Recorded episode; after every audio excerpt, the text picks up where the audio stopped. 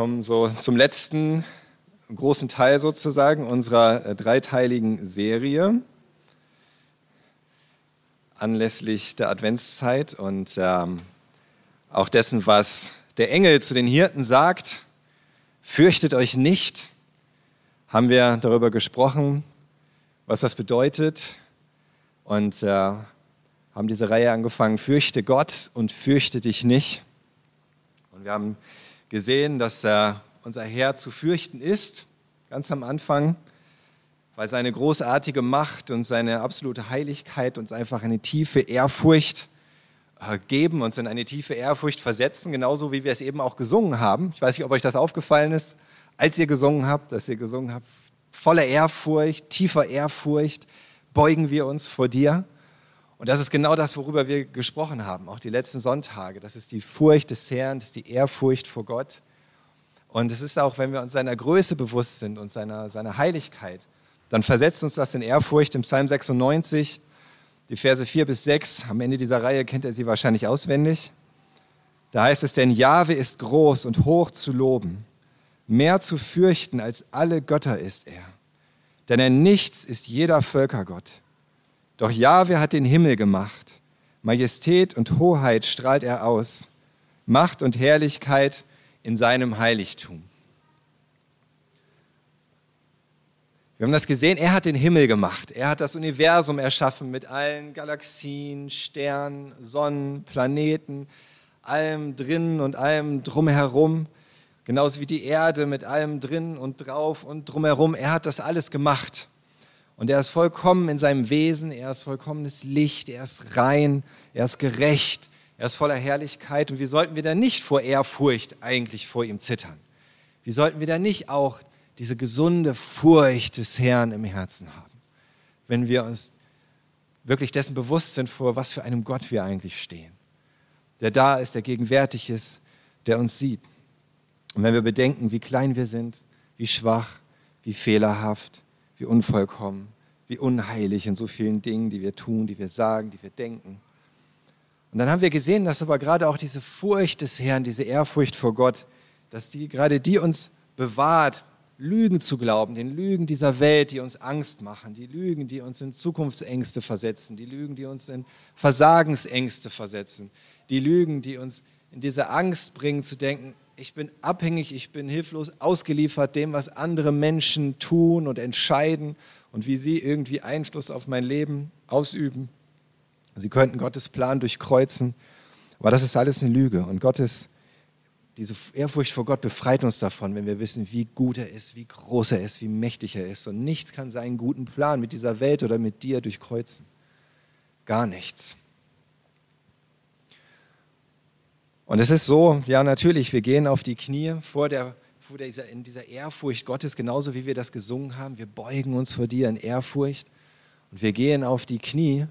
Aber dafür wissen wir, dass wir mit unseren Knien auf einem felsenfesten Grund knien, der niemals wanken wird, der sich nicht ändert und der uns festhält, egal was passiert, während vielleicht andere, die sich nicht beugen wollen vor Jesus und die sich nicht niederknien wollen vor diesem Gott, die stehen vielleicht auf ihren Füßen, aber letzten Endes mit den Füßen im Sumpf und im Schlamm, der jederzeit verschlucken könnte und der keine Sicherheit bietet. Und da ist es besser, in dieser Ehrfurcht vor Gott zu knien.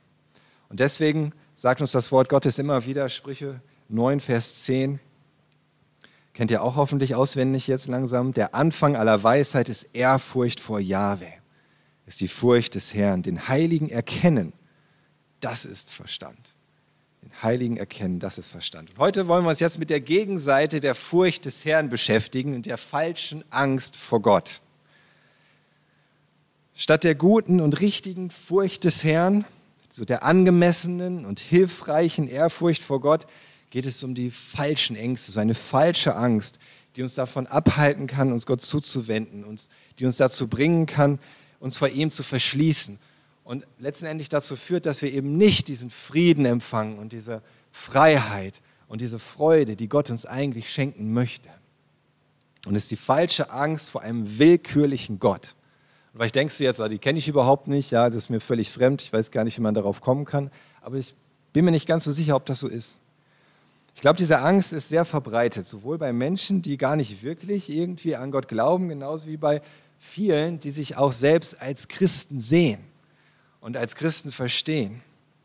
Zunächst einmal ist es so, dass viele Menschen, die jetzt nicht gläubig sind, die sich nicht als Christen bezeichnen würden, wenn sie darüber nachdenken, ob es vielleicht einen Gott gibt, ob das vielleicht stimmen könnte, was so die Christen erzählen, was sie so gehört haben, wenn sie sich fragen, ob das, was in der Bibel steht, eigentlich irgendwie relevant ist und, und verlässlich, dass sie dann erstmal glauben, eigentlich bedeutet so Glauben an Gott, dass ich mich bereit erkläre, nach irgendwelchen Regeln zu leben. Dass es eigentlich darum geht, so du möchtest deine Freiheit aufgeben, hast du Lust, dich irgendwelchen uralten und veralteten, willkürlich festgelegten Geboten zu folgen, so Regeln, die heute gar nicht mehr nachvollziehbar sind. Wenn du dich dem unterwerfen willst, dann ist der Glaube genau das Richtige. Dann ist das dein Ding. Hier kannst du dein Gehirn direkt mit deiner Freiheit abgeben und stumpf nach irgendwelchen sinnlosen Regeln leben, wenn du dich dann besser fühlst. Manchen scheint das ja zu helfen. Und ansonsten ist der Glaube eher nichts für dich, denn du willst deine Freiheit nicht verlieren und du willst auch nicht irgendwelchen veralteten, willkürlichen Regeln folgen. Und das ist nachvollziehbar, dass viele Menschen, die Gott nicht kennen, diesen Eindruck haben, dass sie denken, das ist das, worum es geht, dass sie diese Angst haben, wenn sie anfangen, sich mit dem Glauben auseinanderzusetzen, denn Gebote gehören natürlich auch irgendwie mit dazu, oder? Ich meine, die Bibel ist voll von Geboten, ganz besonders das Alte Testament. Das, was die Menschen vielleicht auch mit am ehesten noch so kennen oder wissen und ihnen bekannt vorkommt vom christlichen Glauben, sind vielleicht die zehn Gebote zum Beispiel. Wer kennt nicht die zehn Gebote? Gab schon große, erfolgreiche Filme über die zehn Gebote. Und es ist, das ist natürlich einem so bewusst, auch wenn die allermeisten Menschen, wahrscheinlich auch die meisten Christen, sie gar nicht aufzählen könnten was jetzt genau die zehn Gebote eigentlich sind. Aber man weiß, es gibt diese zehn Gebote. Und das macht irgendwie den Glauben aus. Und dann gibt es natürlich noch viele andere Gebote, die man da so findet in der, in der Bibel und im christlichen Glauben. Und die Menschen haben Angst. Sie haben Angst, dass sie ihre Freiheit aufgeben sollen, um diesen Geboten und Gesetzen zu folgen. Sie haben Angst, dass diese Gebote größtenteils sinnlos sind, überholt, vielleicht sogar schädlich. Denn schließlich haben wir uns als Menschheit doch weiterentwickelt im Vergleich zu damals, vor 2000, 3000, 4000 Jahren. Und wenn ich mich für Gott öffne, dann werde ich gefangen in einer Zwangsjacke aus willkürlichen Regeln und Vorschriften. Das könnte man denken. Aber nichts könnte weiter entfernt sein von der Wahrheit. Gott warnt uns wirklich davor, ihm den Rücken zuzukehren. Gott warnt uns davor, ihn zu ignorieren. Gott warnt uns davor, seine Gebote zu missachten. Aber nicht, weil er uns damit fesseln will. Nicht, weil er uns irgendwie quälen will, sondern um uns wirkliche Freiheit zu schenken. Uns zu beschützen, letzten Endes. Erstens ist es so, dass wir gar nicht wirklich frei sind. Auch wenn wir denken, ich bewahre mir meine Freiheit, indem ich mich den Geboten widersetze. Aber das stimmt nicht. Wir sind nicht wirklich frei wenn wir das tun. Denn häufig tun wir das, was wir eigentlich gar nicht wollen. Und das scheint in der Situation vielleicht gerade nicht so. Aber am Ende, wenn wir darüber nachdenken, wenn wir erkennen, was wir da getan haben, wenn wir ein schlechtes Gewissen bekommen oder die Konsequenzen erleben, dann tut es uns leid. Und dann wissen wir auch, das war eigentlich nicht richtig. Und würde mich jemand fragen, würde ich nicht sagen, du solltest so handeln und das so tun. Ist das genau wie Paulus schreibt in Römer 7, die Verse 18 bis 19? Denn ich weiß, dass in mir, das heißt in meiner Natur, nichts Gutes wohnt. Es fehlt mir nicht am Wollen, aber ich bringe es nicht fertig, das Gute zu tun. Ich tue nicht das Gute, das ich tun will, sondern das Böse, das ich nicht tun will. Und wem von uns ist das nicht schon mal so gegangen? Unser eigenes Gewissen verurteilt uns im Grunde. Wir wissen, wir sind nicht wirklich frei, immer das Richtige und Gut und Vollkommene zu tun, was wir in jeder Situation als richtig und gut auch ansehen und anerkennen und erklären könnten. Und wir sind nicht wirklich frei. Und zweitens sind Gottes Gebote auch nicht willkürlich. Gottes Gebote sind nicht willkürlich. Sie sind vom Schöpfer des Lebens so gemacht, dass sie das Beste im Leben eigentlich hervorrufen und sicherstellen sollen. In Sprüchen 6,23, Da heißt es, denn das Gebot ist wie eine Leuchte, die Weisung wie ein Licht und die Zurechtweisungen führen zum Leben. Es ist halt das, was Gott uns gibt, was er uns sagt, was er uns mitgibt. Das ist nicht veraltet, das ist nicht willkürlich, das ist nicht sinnlos, sondern es, es ist eine Leuchte, es ist ein Licht, es führt zum Leben. Und dahin, wo wirkliche Freiheit ist, wo wirkliches Leben ist.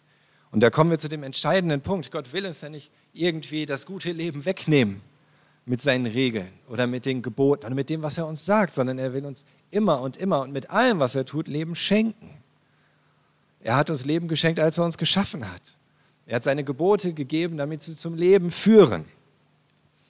Und er hat festgestellt, das war natürlich auch für ihn nicht verwunderlich, dass die Menschen diesen Geboten nicht folgen und dass deswegen immer wieder scheitern und dass, es, dass sie Leben ermangeln, dass da eben nicht dieses Leben da ist, das sie brauchen.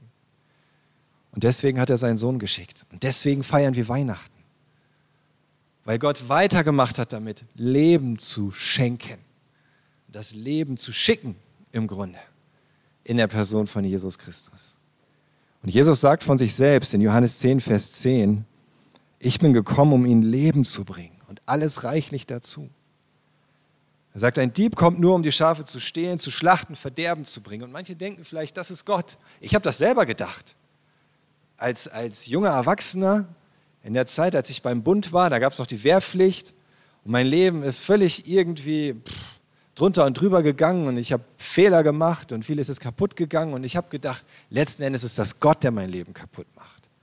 Aus irgendeinem Grund das war das die Lösung, die mir eingefallen ist. Das muss irgendwie Gott sein, der mir mein Leben kaputt macht. In Wirklichkeit war es der Dieb, war es der Feind, war es der Satan und ich selbst, der fröhlich mitgemacht hat. Aber dann habe ich erkannt, nein, was Gott will, ist mir Leben schenken eigentlich. Dafür hat er seinen Sohn gesandt, dafür ist er ans Kreuz gegangen, dafür ist er gestorben. Ich bin gekommen, um ihnen Leben zu bringen und alles reichlich dazu. In einer Übersetzung heißt es Leben in Fülle. Das ist das, was Jesus dir bringen will, dir geben will. Und was Gott uns geben will. Was er angefangen hat durch die Schöpfung, weitergemacht durch die Gebote und dann vollendet durch die Erlösung. Durch Jesus Christus. Deswegen heißt es in Johannes 3, 16 und 17, denn so hat Gott der Welt seine Liebe gezeigt. Er gab seinen einzigen Sohn, damit jeder, der an ihn glaubt, nicht ins Verderben geht, sondern ewiges Leben hat. Ewiges Leben. Vers 17 geht es weiter. Gott hat seinen Sohn ja nicht in die Welt geschickt, um sie zu verurteilen, sondern um sie durch ihn zu retten. Deswegen hat Gott seinen Sohn geschickt. Wenn wir uns Gott zuwenden, erfahren wir häufig, welche Gebote wir alle nicht halten. Das ist so. Dann merken wir, was alles schiefläuft in unserem Leben oder schiefgelaufen ist. Wir erfahren, dass wir diese Gebote nicht befolgen, obwohl sie doch zu unserem Nutzen gedacht sind und nicht zu unserem Schaden. Aber wir erfahren auch, dass wir trotz unseres Versagens nicht verurteilt werden, sondern durch Gottes Gnade gerettet. Das ist das Ergebnis davon. Und deswegen musst du keine Angst davor haben, dich auseinanderzusetzen mit diesem Gott, mit diesem Glauben, auch mit dem, was er sagt, selbst mit seinen Geboten und Gesetzen, wenn das vielleicht so das Unangenehmste ist. Und die Sünde, von der er spricht. Aber am Ende ist das, was Gott möchte, gut und er will uns Leben schenken. Das erfahren wir und erleben wir durch Jesus Christus, seinen Sohn.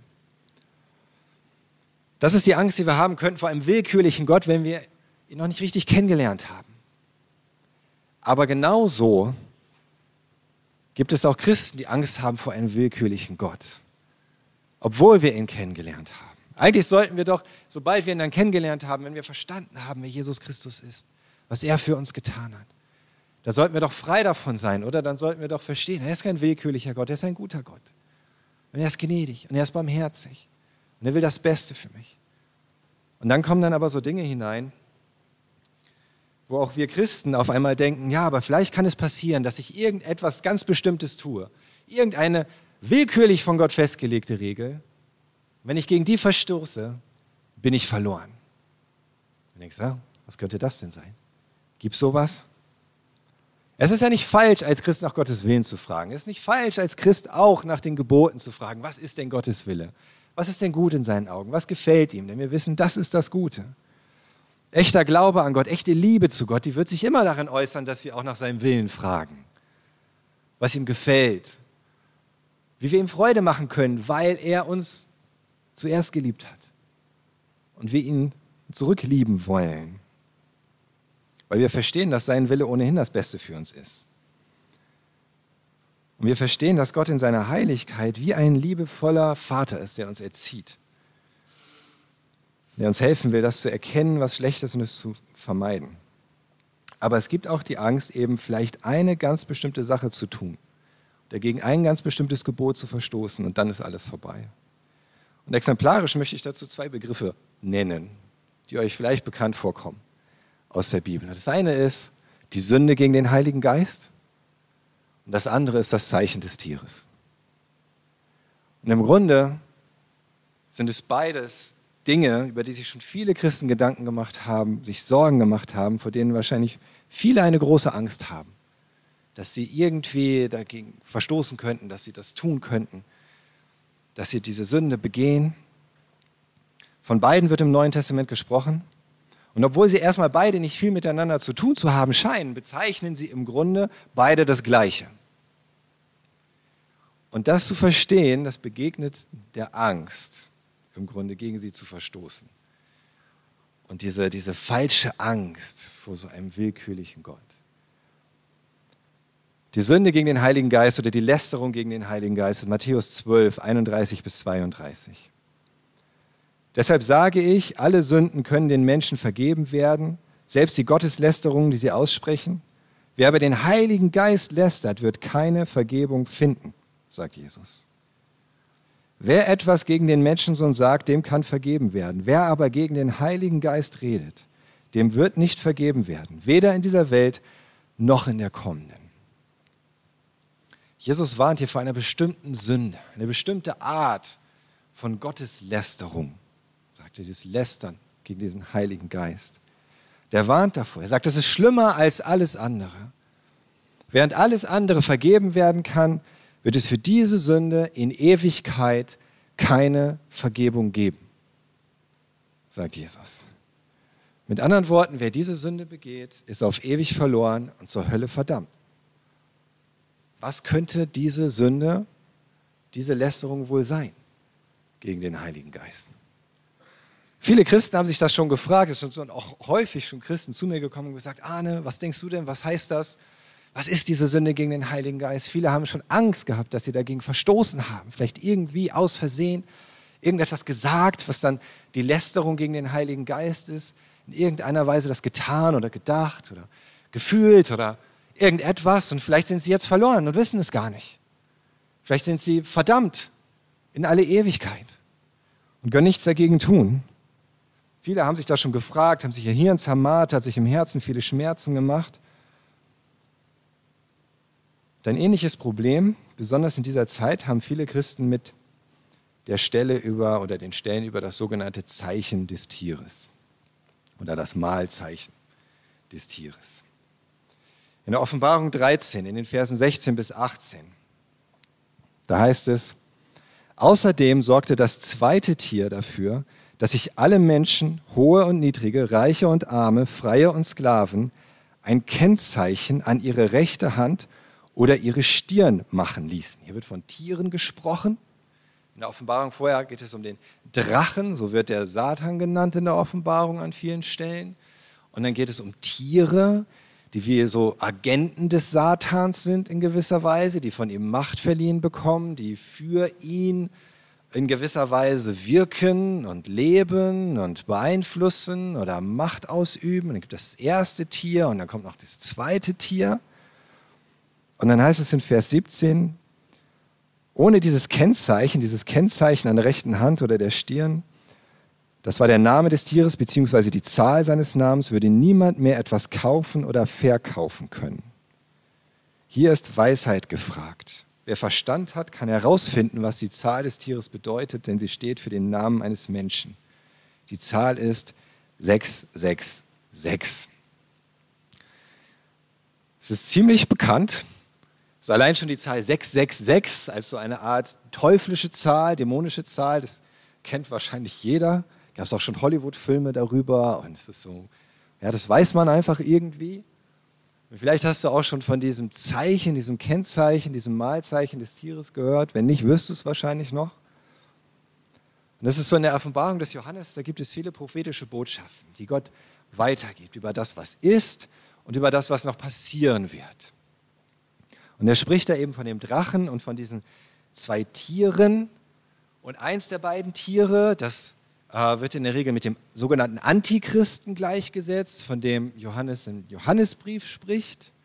Oder auch dem Mann der Gesetzlosigkeit, von dem Paulus im Thessalonicher Brief spricht. Und vieles in der Offenbarung ist sehr rätselhaft und viele haben schon versucht, alles genau zu untersuchen, zu erklären. Viele haben sich schon viele gute Gedanken dazu gemacht, viele gute Einsichten, hilfreiche Einsichten weitergegeben und doch bleibt vieles im Dunkeln.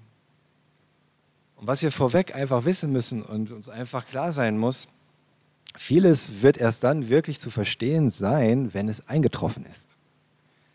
Das ist eigentlich immer so bei biblischer Prophetie. Das war auch so bei all den Prophetien im Alten Testament im Grunde über Jesus Christus und über den Messias. Rückblickend sehen wir all diese Dinge. Das weist auf Jesus hin, das weist auf Jesus hin. Vielleicht direkt oder indirekt durch etwas, was jemand gesagt hat oder was jemand getan hat. Und wir sehen an die Verheißung und Vorschatten und im Nachhinein wird uns vieles klar. Jesus hat es seinen Jüngern nach der Auferstehung gezeigt. Aber vorher hat sich eigentlich niemand wirklich denken können, verstehen können, vorstellen können, dass all das, was da so im Alten Testament steht, selbst die ganz direkten Prophetien, dass es genau auf diese Art und Weise erfüllt wird. Dass es am Ende so aussieht, dass es so ausgeht. Und genauso ist es eigentlich immer mit biblischer Prophetie. Gott sagt uns Dinge im Voraus, vor allen Dingen, damit wir wissen, er hat einen Plan. Und damit wir, wenn sie eingetroffen sind, sehen, Gott ist am Werk und das kommt von ihm. Und er ist zuverlässig und er ist treu und er ist ewig. Er steht über der Zeit. Er sagt uns diese Dinge, um uns zu ermutigen, zu erbauen, um zu stärken, damit wir wissen, ja, so oder so wissen wir, Gott weiß, was er tut. Und er wird seine Verheißung erfüllen, er wird seine Versprechen erfüllen. Er ist ein großer Gott. Aber erst im Nachhinein wird wirklich klar, wie es gemeint ist. Trotzdem machen wir uns natürlich Gedanken darüber. Und natürlich sollen wir uns auch Gedanken darüber machen, wie es, gewesen, wie es gemeint sein könnte und was wir davon verstehen können. Und genauso ist es auch mit diesem großen Rätsel. Was meint Johannes hier? Was wird dieses Kennzeichen des Tieres sein? Wieso kann man nur noch damit dann irgendwie etwas kaufen oder verkaufen, wenn man dieses Zeichen an der Hand oder an der Stirn hat? Was macht diese 666 da? Und was bedeutet das, dass das die Zahl des Tieres ist? Und all diese Fragen, die wären an sich einfach nur faszinierend und interessant, wenn es nicht auch etwas sehr Besorgniserregendes gäbe, nämlich die weiteren Stellen, die sich mit diesem Kennzeichen des Tieres beschäftigen. Zum Beispiel in Offenbarung 14, die Verse 9 bis 12. Ein dritter Engel folgte ihnen und rief mit lauter Stimme, jeder, der das Tier und sein Standbild anbetet und das Kennzeichen seines Namens an Hand oder Stirn anbringen lässt, jeder von ihnen wird den unverdünnten Wein von Gottes furchtbarem Grimm aus seinem Zornesbecher trinken müssen.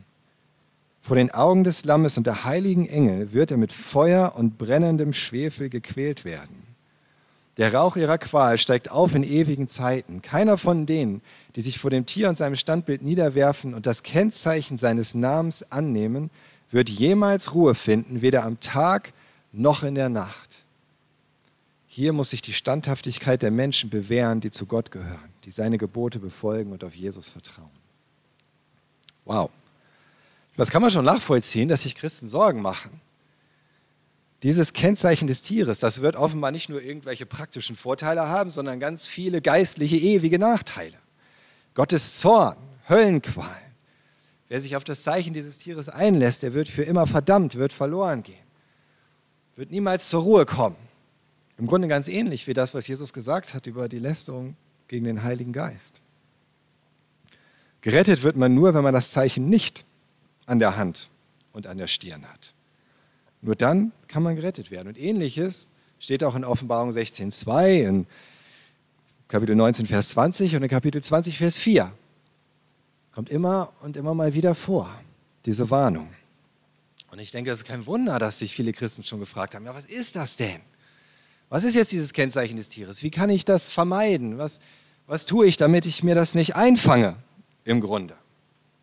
Was ist das? Und so richtig aktuell, so richtig brennend wurde diese Frage und dieses Suchen und Streben danach, was die Antwort ist, in den 70er Jahren des letzten Jahrhunderts. Da ging es eigentlich so richtig, richtig los mit dieser Frage. Weil da Dinge aufkamen, kulturelle Dinge und technologische Dinge, die auf einmal zu passen schienen. Vor allem mit diesem Kaufen und Verkaufen. Zuerst kam der Barcode. Haben wir auch ein Bild? Ein Barcode. Tada. Zuerst der Barcode. Damit ging es los. Auf einmal, überall, wenn du gekauft oder verkauft hast, da gab es irgendwie diesen Barcode. Vielleicht ist das das Zeichen des Tieres. Manche entdecken darin auch die Zahl 666 weil sie meinen, dass das erste, die ersten zwei Streifen und mittleren zwei Streifen und hinteren zwei Streifen ähnlich sind wie die Zahl 6 in dem Barcode. Die Streifen, die für 6 stehen, ist eigentlich nicht, sind eigentlich nur verlängerte Streifen und bedeuten, wo es anfängt und wo es aufhört und wo die Mitte ist. Aber das ist ja vielleicht die 666. Dann ist dieser Barcode das Zeichen des Tieres. Und irgendwann kriegen wir so einen Barcode auf die Stirn tätowiert oder auf die Handfläche. Und nur dann können wir kaufen und verkaufen. Vielleicht ist es das. Nach diesem Barcode kam dann der RFID-Chip zum Beispiel in Kreditkarten, dass da so ein Chip drin ist. Und der funktioniert per Funkübertragung sozusagen. Ja? Und wenn man in den Kreditkarten wird das dann ausgelesen. Und nur noch, wenn man diesen Chip in der Kreditkarte hat, kann man kaufen oder verkaufen. Das auch besonders für amerikanische Christen relevant, weil die viel mehr mit Kreditkarte kaufen und verkaufen als wir das im Allgemeinen machen. Und für sie war es so, ja, man kann sich ja sonst gar nichts mehr kaufen und verkaufen, ohne diesen Chip. Und manche meinten, dann ist das jetzt das Zeichen des Tieres.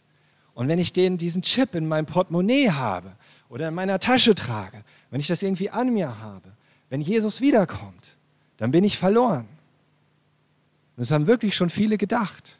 Vielleicht ist das dieses Zeichen des Tieres und ich will das nicht. Das geht nicht. Vielleicht ist das das, was ich nicht haben will. Dann wurde sogar die Möglichkeit entwickelt, solche Chips unter die Haut zu implantieren. Das gibt es auch. So Hunde haben sowas teilweise zum Beispiel schon. Zur Identifikation, wem sie gehören, wo sie herkommen. Wow, jetzt kann man so einen Chip schon in die Haut implantieren. Vielleicht ja auch irgendwo hier oder vielleicht auch an der Hand. Ist ja auch gar nicht so abwegig. Ja, warum nicht? Hat ja praktische Vorteile. Da muss ich nur noch meine Hand über den laufen lassen. Muss ich keine, muss nicht mehr mein Handy dabei haben, nicht mehr meine Kreditkarte dabei haben. Aber vielleicht ist das das Zeichen des Tieres. Wenn ich mir jetzt so einen Chip implantieren lasse, vielleicht ist das das, womit ich mich dem dann unterwerfe, wie auf einmal dieses Tier Macht über mich bekommt oder so. Und dann bin ich verloren. Und wisst ihr was? Man kann darüber lächeln, aber es ist echt traurig. Und vielen, vielen macht das wirklich Sorge und, und beschäftigt das sehr. Was ist das? Und kann ich das mir irgendwie einfangen? Dann gibt es zum Beispiel Forschungen daran, tatsächlich ja auch so Schnittstellen zu machen zwischen Gehirn und Maschine. Elon Musk ist da ganz groß drin. Ja, der ist ja für jeden Kram zu haben. Und das ist auch so eins seiner Projekte. Irgendwie so eine Schnittstelle, dass man mit dem Gehirn Computer steuern kann.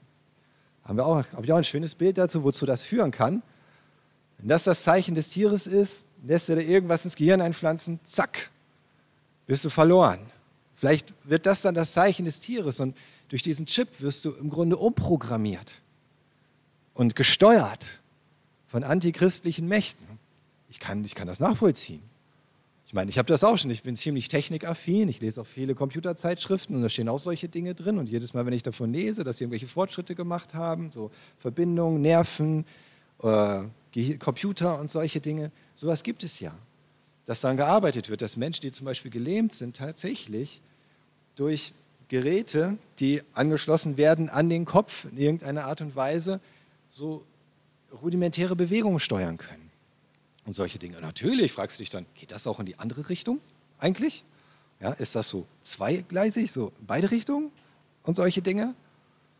Klar, Kann man verstehen. Vielleicht ist das das Zeichen des Tieres. Und dann kam auch noch die Möglichkeit auf, so mini, mini, mini, mini kleine Chips zu machen, so Nanometergröße sogar.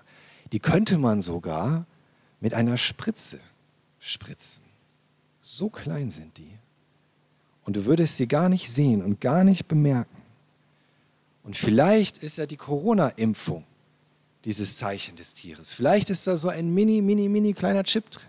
Technisch möglich.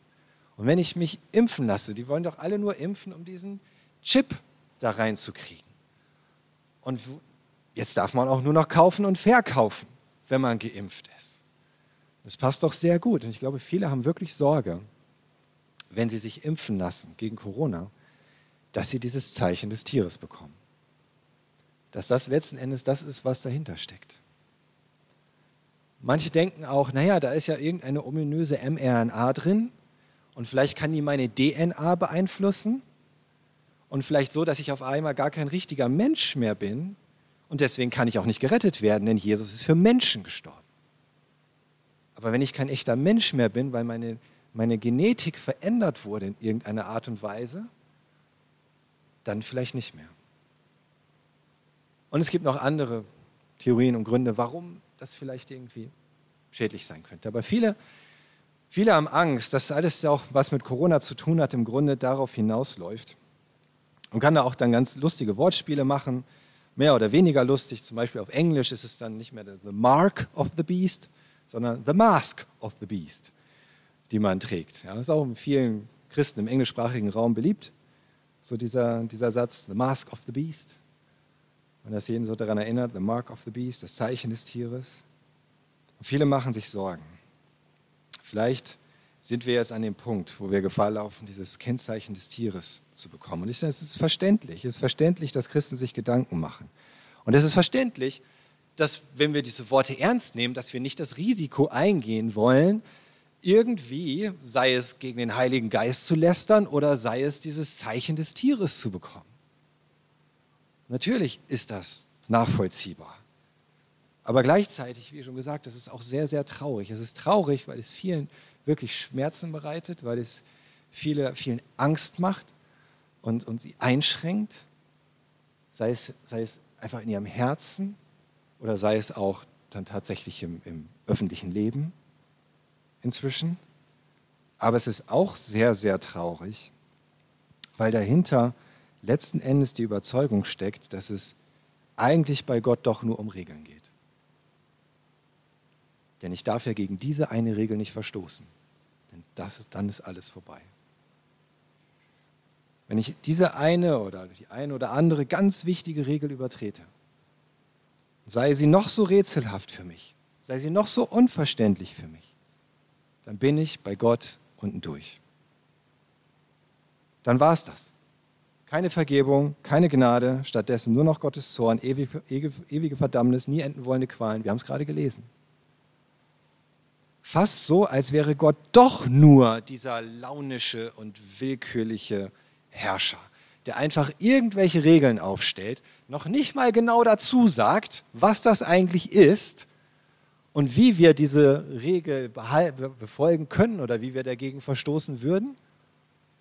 Aber wenn es doch passiert, so.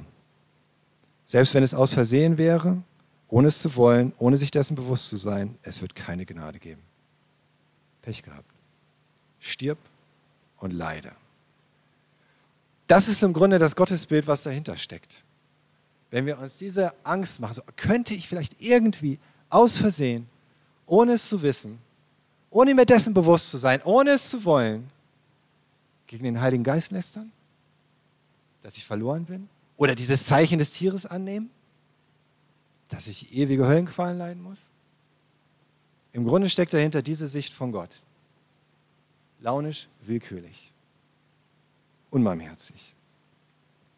Wenn wir in dieser Angst leben, dann haben wir etwas ganz, ganz Wichtiges nicht verstanden. Und ich habe euch vor zwei Wochen beim ersten Teil versprochen, dass wir uns diesen Vers auch nochmal anschauen. 1. Johannes 4, Verse 18 bis 19. Vor allem Vers 18. In der Liebe gibt es keine Furcht, denn Gottes vollkommene Liebe vertreibt jede Angst. Wer noch Angst hat, rechnet mit Strafe. Bei ihm hat die Liebe ihr Ziel noch nicht erreicht. Und wir haben am Anfang vor zwei Wochen gesehen, dieser Vers heißt nicht, dass wir als Christen nicht in der Furcht des Herrn leben sollen. Aber er ist trotzdem wichtig für uns. Denn er soll uns bewahren vor genau dieser Art von Angst, die dahinter steckt. Wenn wir denken, dass wir einfach so verloren gehen könnten durch die Sünde gegen den Heiligen Geist oder das Zeichen des Tieres. Das ist genau das, worum es hier geht. Und es ist der gleiche Johannes, der das hier schreibt, der die Offenbarung niedergeschrieben hat. Der gleiche Johannes, der schreibt, wer auch immer dieses Kennzeichen des Tieres annimmt, geht in die Hölle, sagt, wer Angst hat vor Gott, bei dem hat die Liebe ihr Ziel noch nicht erreicht. Denn die Liebe rechnet nicht mit Strafe. Die Angst rechnet mit Strafe. Und das ist der springende Punkt. Was, was ist das, was deine Sicht von Gott bestimmt? Das, wovor du Angst hast oder seine Liebe? Und was heißt das dann? Was heißt das dann, wenn Gott die Liebe ist und liebevoll? Gottes Liebe ist so groß, dass er selbst seine, sein Liebstes gegeben hat, seinen Sohn, damit wir gerade nicht für unsere Sünden, für unsere Fehler, für unsere Übertretungen, auch nicht für die Unbewussten und auch nicht für die Schlimmsten verurteilt werden und gerichtet, sondern gerettet. Seine Liebe ist so groß, dass alles, was wir brauchen, um diese Gnade anzunehmen, Glaube ist. Einfach nur Glaube. Echter Glaube, aber einfach nur Glaube. Nicht mehr und nicht weniger. So groß ist seine Gnade, so groß ist seine Liebe. So groß, dass wir einfach dieses Geschenk des Lebens annehmen können, was er durch seinen Tod erwirkt hat. Gottes Liebe ist so unfassbar groß, dass das, was Jesus getan hat, nicht nur für einige und nicht nur für bestimmte Sünden reicht. Und auch nicht nur für eine begrenzte Zahl an Menschen, sondern für alle Sünden aller Menschen aller Zeiten. Nicht alle nehmen das an, aber es würde für alle reichen. In 1. Johannes 2, in den Versen 1 bis 2 steht, meine lieben Kinder, ich schreibe euch das, damit ihr nicht sündigt. Wenn es aber doch geschieht, sollt ihr wissen, wir haben einen Anwalt beim Vater, Jesus Christus, den Gerechten, er, der nie Unrecht getan hat. Das ist das, was Johannes uns sagt. Und sollte es doch passieren, verstoßen wir gegen diese Gebote, dann haben wir einen Anwalt beim Vater, den Gerechten. In Vers 2, er ist zum Sühnopfer für unsere Sünden geworden und nicht nur für unsere Sünden, sondern auch für die der ganzen Welt. für die der ganzen Welt. Was könnte also so eine Sünde sein? Die Sünde gegen den Heiligen Geist oder das Annehmen des Zeichen des Tieres.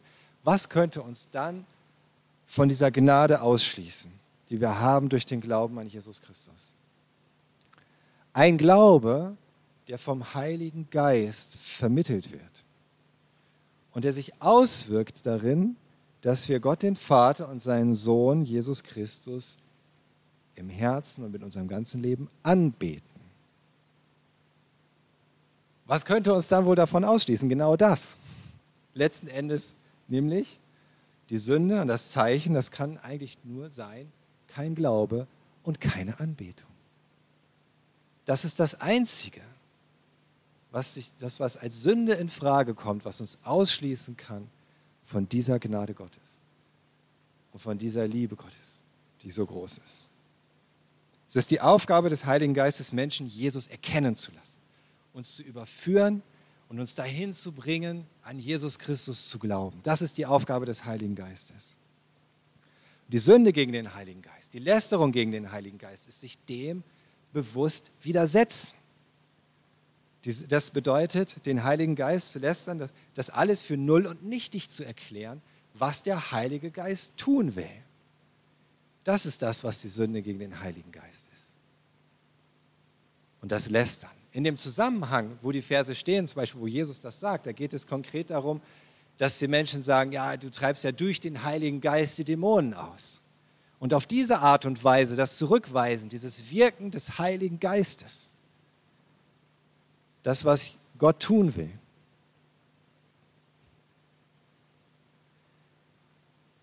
Die Sünde gegen den Heiligen Geist, das Lästern bedeutet zu sagen, nein, das, was der Heilige Geist tun will, bewirken will in meinem Herzen, das ist nichts. Und das will ich nicht. Und das ist nicht gut. Und es kommt nicht von Gott und es gibt sowieso keinen Gott. Gott bis zum letzten Atemzug die kalte Schulter zu zeigen. Und wie ist das beim Zeichen des Tieres? Was viele übersehen, ist etwas, das zwar in diesen Versen vom Kaufen und Verkaufen nicht vorkommt, dafür aber an allen anderen Stellen in der Offenbarung, wo davon geredet wird. Wie gesagt, wir waren ja in Offenbarung 4, äh 14 in den Versen 9 bis 11. Da seht ihr zum Beispiel in Vers 9, da heißt es, jeder, der das Tier, wo ist das hier? Jeder, der das Tier und sein Standbild anbetet und das Kennzeichen seines Namens an Hand oder Stirn anbringen lässt. Es ist nicht einfach das Kennzeichen alleine, es ist diese Anbetung dieses Standbildes des Tieres. Oder in Vers 11, keiner von denen, die sich vor dem Tier und seinem Standbild niederwerfen und das Kennzeichen seines Namens tragen, wird jemals Ruhe finden. Und bei allen anderen Stellen auch. Es geht immer nie um allein um irgendein Annehmen von irgendeinem Kennzeichen. Es ist immer diese Anbetung des Tieres, um die es geht. Dass im Grunde dieses Kennzeichen dabei eher eine Nebensächlichkeit, so eine Nebenwirkung sozusagen, was damit im Grunde einfach einhergeht. Es geht nicht um irgendein Zeichen, irgendeine unscheinbare Sache, ein unbemerktes, unbewusstes, etwas an sich ranlassen. Es geht um Anbetung. Es geht um Glauben. Wen wir und was wir anbeten und wen oder was wir glauben.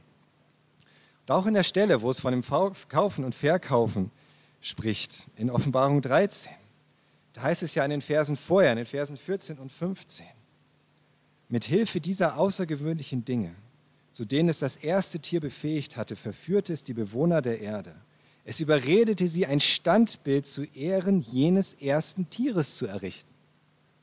Es muss erstmal dieses Standbild errichtet werden. Und dann, das von einem Schwert tödlich getroffen und doch wieder lebendig geworden war. Dieses erste Tier war tödlich getroffen. Alle, die ganze Welt hat es mitbekommen. Und wurde doch wieder geheilt. Und alle haben es gesehen und haben gestaunt darüber. Auch das muss erstmal passieren. Und dann heißt es in Vers 15, es bekam sogar die Macht, das Standbild des ersten Tieres zu beleben, sodass das Standbild reden konnte und bewirkte, dass alle getötet wurden, die das Bild nicht anbeteten. Auch das muss ja alles erstmal passieren. Und zwar so, dass es für alle offensichtlich ist. Wie auch immer es dann ausgehen wird, ich behaupte nicht zu wissen, wie es sein wird, aber es wird für alle offensichtlich sein. All das muss überhaupt erstmal passieren. Und dann geht es darum, wer betet dann dieses Tier an? Wer betet dieses Bild, dieses Götzenbild des Tieres an? Wer wirft, unterwirft sich dem? Und nicht einfach darum, wer kriegt aus Versehen dieses Zeichen des Tieres angedreht, nur weil er was kaufen oder verkaufen möchte. Die Christen damals, als Johannes das aufgeschrieben hat, die konnten sich darunter auch sehr viel vorstellen, weil es zum Beispiel damals so war, dass verschiedenen Stellen, das war nicht immer durchgehend so, es war nicht bei jedem Kaiser so, es war nicht in jeder Region des Reiches immer so, aber es gab es durchaus, dass zum Beispiel man ein Zertifikat brauchte, das ausgestellt wurde in dem Moment, wo man dem Kaiser Götzenbild geopfert hatte. Und nur wenn man dieses Zertifikat hatte, konnte man auf dem Markt etwas kaufen oder verkaufen. Aber es gehörte diese Anbetung dazu erstmal. Das war nicht so irgendwo zufällig einfach zu, oh, guck mal, das Zertifikat, das nehme ich mir mal mit.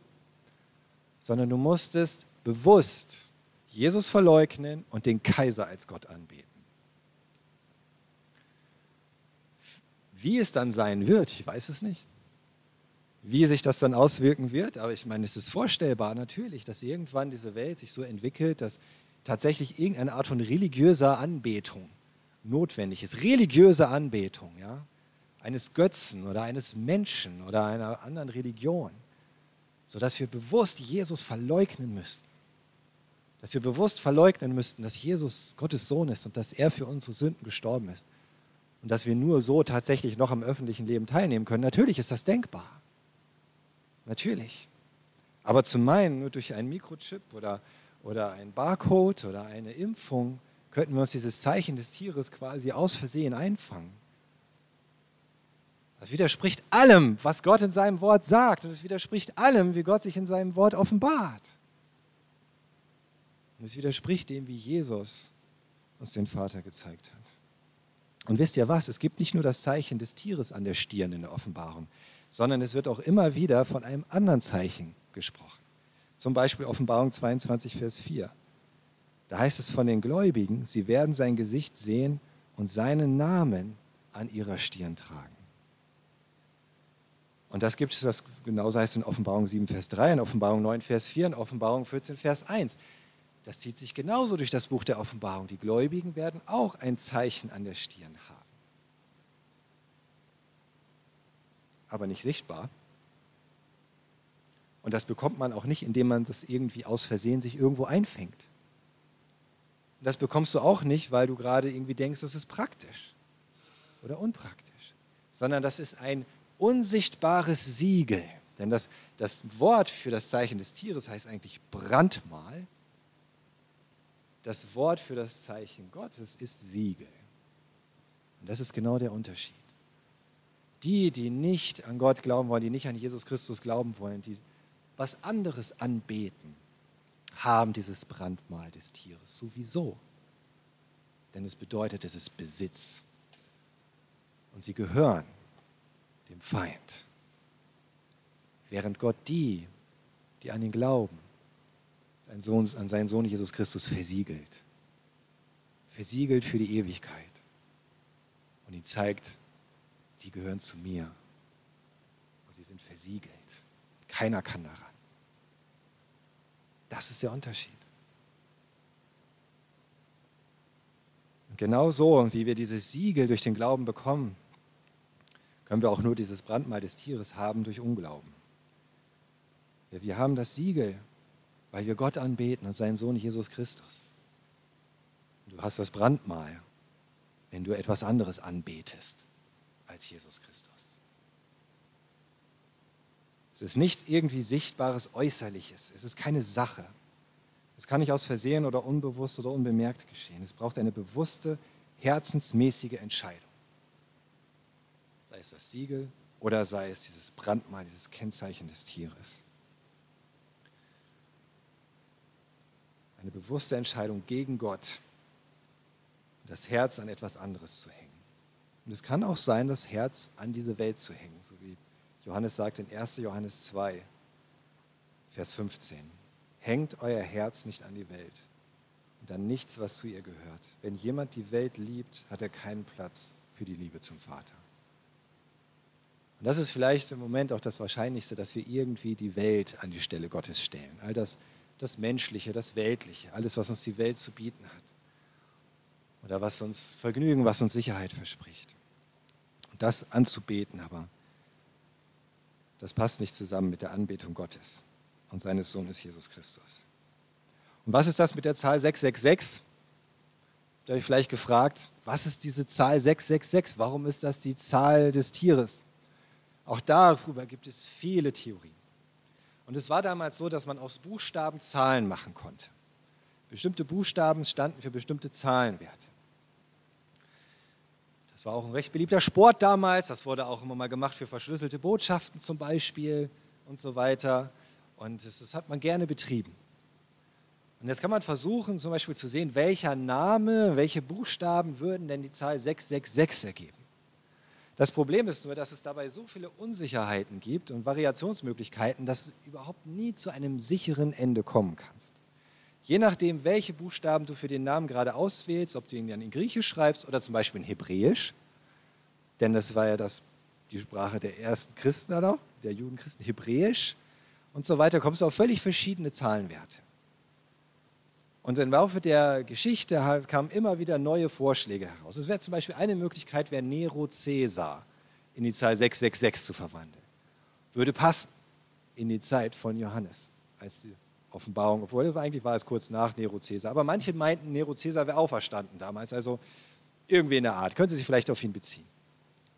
Andere Kirchenväter haben zum Beispiel das Wort Lateinos da drin gesehen, mit anderen Worten die Römer im Grunde. Und gesagt, die Römer, das, das ist die Zahl hier, die Römer das sind die Bösen. Irgendwie. Äh, man kann auch George W. Bush in 666 verwandeln, zum Beispiel. Ähm, und alle möglichen anderen Dinge. Weil das ist einfach, das ist, du, kannst im Grunde, wenn du willst, so lange daran rumdrehen, bis es passt. Und es gibt da einfach keine Sicherheit. Und die Frage ist, ist das wirklich so wörtlich gemeint, dass ein bestimmter Name diese Zahl 666 ergeben muss? Oder geht es eigentlich mehr um die Zahl an sich? Ich möchte euch mal vorlesen, was Leon Morris schreibt. Nimmt man die Summe der Werte, die durch die Buchstaben des Namens Jesus, des griechischen Namens Jesus, dargestellt werden, so ergibt sich 888.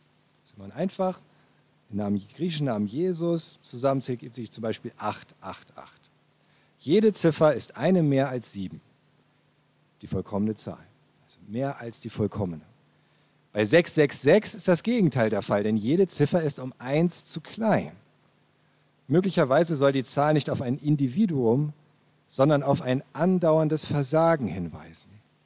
Dies ist umso wahrscheinlicher, wenn wir übersetzen, es ist die Zahl des Menschen und nicht eines Menschen. Johannes will damit sagen, dass der nicht wiedergeborene, an Jesus gläubige Mensch dauerhaft böse ist. Er trägt das Zeichen des Tieres in allem, was er tut. Das ist auch eine Möglichkeit. Für die Zahl 666 als Symbol zu sehen für die Mangelhaftigkeit, das, das Fehlerhafte, das, was eben die, die Vollkommenheit nicht erreicht. Während Jesus zum Beispiel 888 wäre, und das ist über die Vollkommenheit hinaus und der Neuanfang, der er ist, in der Neuschöpfung, ist eine Möglichkeit. Irgendwann zu versuchen, irgendwie irgendeinen Namen in die 666 reinzulesen, ist, denke ich, die am wenigsten vielversprechende Möglichkeit und Lösung dafür. Und wie gesagt, wenn es soweit kommt, dann wird es auch verständlich werden. Gott gibt uns solche Botschaften, solche Prophetien nicht, um uns irgendwie zu verwirren, um im Dunkeln zu lassen, zu sagen, haha, ihr kommt nicht drauf, wusste ich doch. Ganz und gar nicht. Und er hat schon oft in seinem Wort auch kryptisch gesprochen. Auch viele Dinge im Alten Testament waren eigentlich erstmal kryptisch, mysteriös, geheimnisvoll, rätselhaft. Aber irgendwann hat Gott es aufgelöst, gezeigt, so ist das gemeint. Viele Dinge, die auf Jesus hinweisen. Was auch immer das Zeichen des Tieres ist, es ist nicht der Barcode auf den Einkaufsartikeln, es ist nicht der Chip in eurer EC-Karte, es ist auch nicht die Corona-Impfung. Da könnt ihr eigentlich, denke ich, ziemlich sicher sein. Es wird etwas sein, das ganz deutlich beinhaltet, sich von Gott abzuwenden und von Jesus Christus. Ihn öffentlich und eindeutig zu verleugnen und andere Götter oder einen anderen Gott anzubeten, sich vor diesem bewusst niederzuwerfen. Aber eine Impfung, die ihr aus medizinischen Gründen empfangt, sei es um euch selbst zu schützen, sei es um andere zu schützen vor körperlicher Krankheit, von der man nicht einmal ahnen würde, dass das Götzenanbetung gleichzusetzen ist. Solch eine Impfung wird sicherlich nicht das Zeichen des Tieres sein. Wenn du ethische Bedenken hast bei der Impfung, was ich auch nachvollziehen kann, man kann wirklich dort die eine oder andere Frage dazu haben, aus ethisch-moralischer Sicht, dann ermutige ich dich, komm zu mir, vielleicht können wir darüber reden. Ich habe mir auch schon viele Gedanken darüber gemacht, vielleicht kann ich dir irgendwie helfen, da mehr Frieden, mehr Freiheit zu haben, ohne dein Glauben verleugnen zu müssen, dagegen dein Gewissen zu handeln. Aber habt keine Angst, habt nicht diese Angst, die häufig dahinter steckt, diese Sünde gegen den Heiligen Geist zu begehen oder dieses Zeichen des Tieres zu bekommen, diese, diese Angst, die unseren liebevollen Vater im Grunde zu einem herzlosen, hinterhältigen Monster macht, weil er uns irgendetwas vorwirft. Und wenn wir Pech haben, schnallen wir es nicht und sind für immer verloren. Das tut er nicht. Und so ist unser Gott nicht. Unser Gott ist ein liebevoller Vater. Er ist groß, er ist heilig, er ist die Liebe, jetzt und in Ewigkeit. Ich lese euch zuletzt nochmal 1. Johannes 4, 18 bis 19. In der Liebe gibt es keine Furcht, denn Gottes vollkommene Liebe vertreibt jede Angst. Wer noch Angst hat, rechnet mit Strafe. Bei ihm hat die Liebe ihr Ziel noch nicht erreicht. Doch wir lieben, weil er uns zuerst geliebt hat.